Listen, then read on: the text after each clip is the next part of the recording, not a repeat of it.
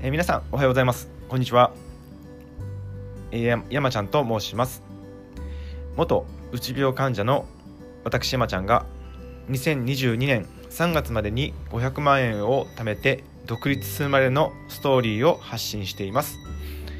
25年間悩み続けたうつ病がふくらはぎシャワーで即日感謝感知した経験があります。私山ちゃんとつながりますと一歩前に出る勇気と自分も頑張ろうという元気がもらえます。積極的にあなたを応援していきますのでどうぞよろしくお願いします。本日は2月の16日火曜日。皆さんいかがお過ごしでしょうか？本題の前に2つほど近況報告をさせてください。先日有料ノートこちらを全編無料公開してみました。基本全編無料で見れます。25年間どん底うつ状態からわずか3日で脱却した方法という記事です、えー、私の朝の、えー、いつものルーチンですが、えー、もちろん、えふくらはぎシャワーを朝と夜行っています、え1年ぐらい、え続けた後に私はあの全身に温水冷水のシャワーを、え毎日行っています。朝起きたら、えコップ1杯の左右を冷やし、えー、冷ましておいた左右を飲んで、えー、近所を5分間走ります。その後縄跳びを300回ほどやってから、えー、よくお風呂に行って、え、そこで、え、あったかい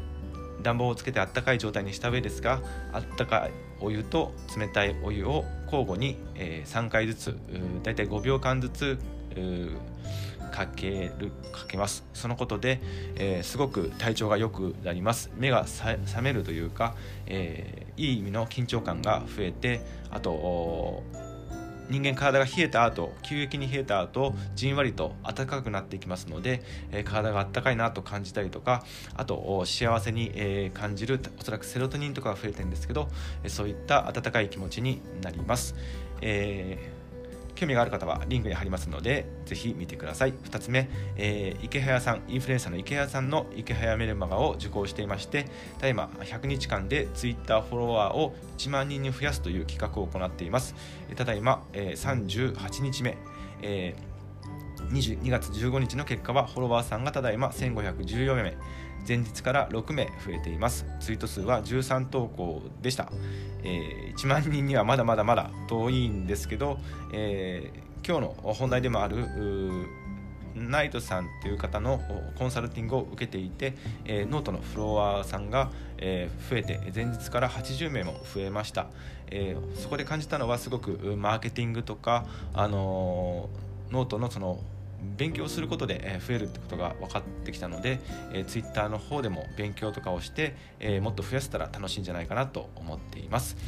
えー、池早さんの無料メルマガこちらはゼロから、えー、自自分で稼ぐ力があ増える講座となって1年間の企画です、えー、無料となっています、えー、リンクの方を貼らせていただきます。私山ちゃんのリンクから登録いただけますと、えー、200円私に、山ちゃんにアフリエイト報酬が入る仕組みとなっています、えー、無料講座を続けていてある程度受講して実践も池谷さんに認められるとアフィリエイト報酬が、えー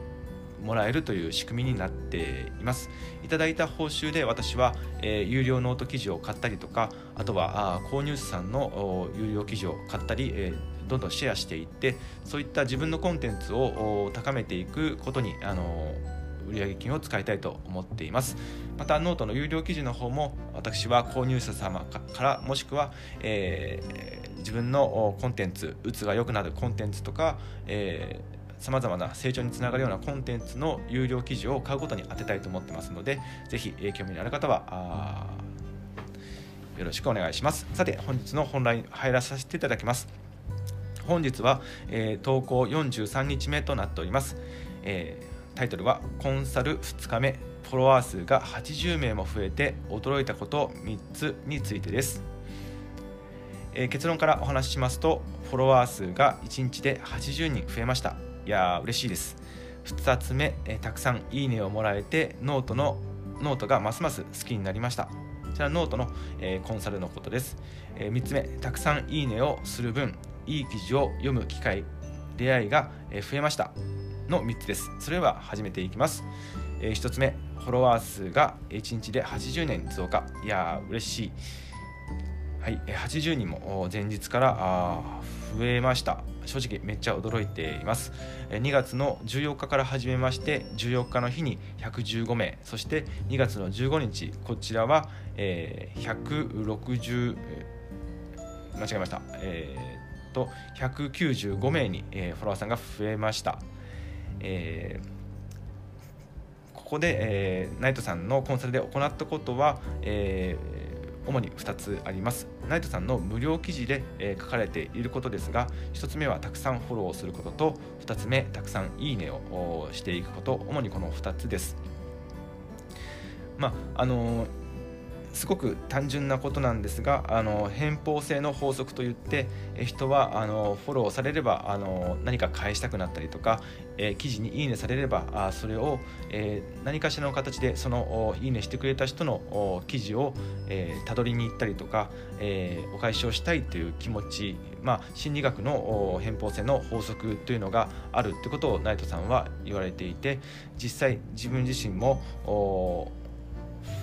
フォローを、えー、することで、まあ、あのフォローが増えたりだとか、えー、いいねをすることで、えー、いいねされることがすごく増えたなと思っています。ちょっとまとまりがなくてすいません、え、2つ目たくさんいいねをもらえてノートがますます好きになっています、え、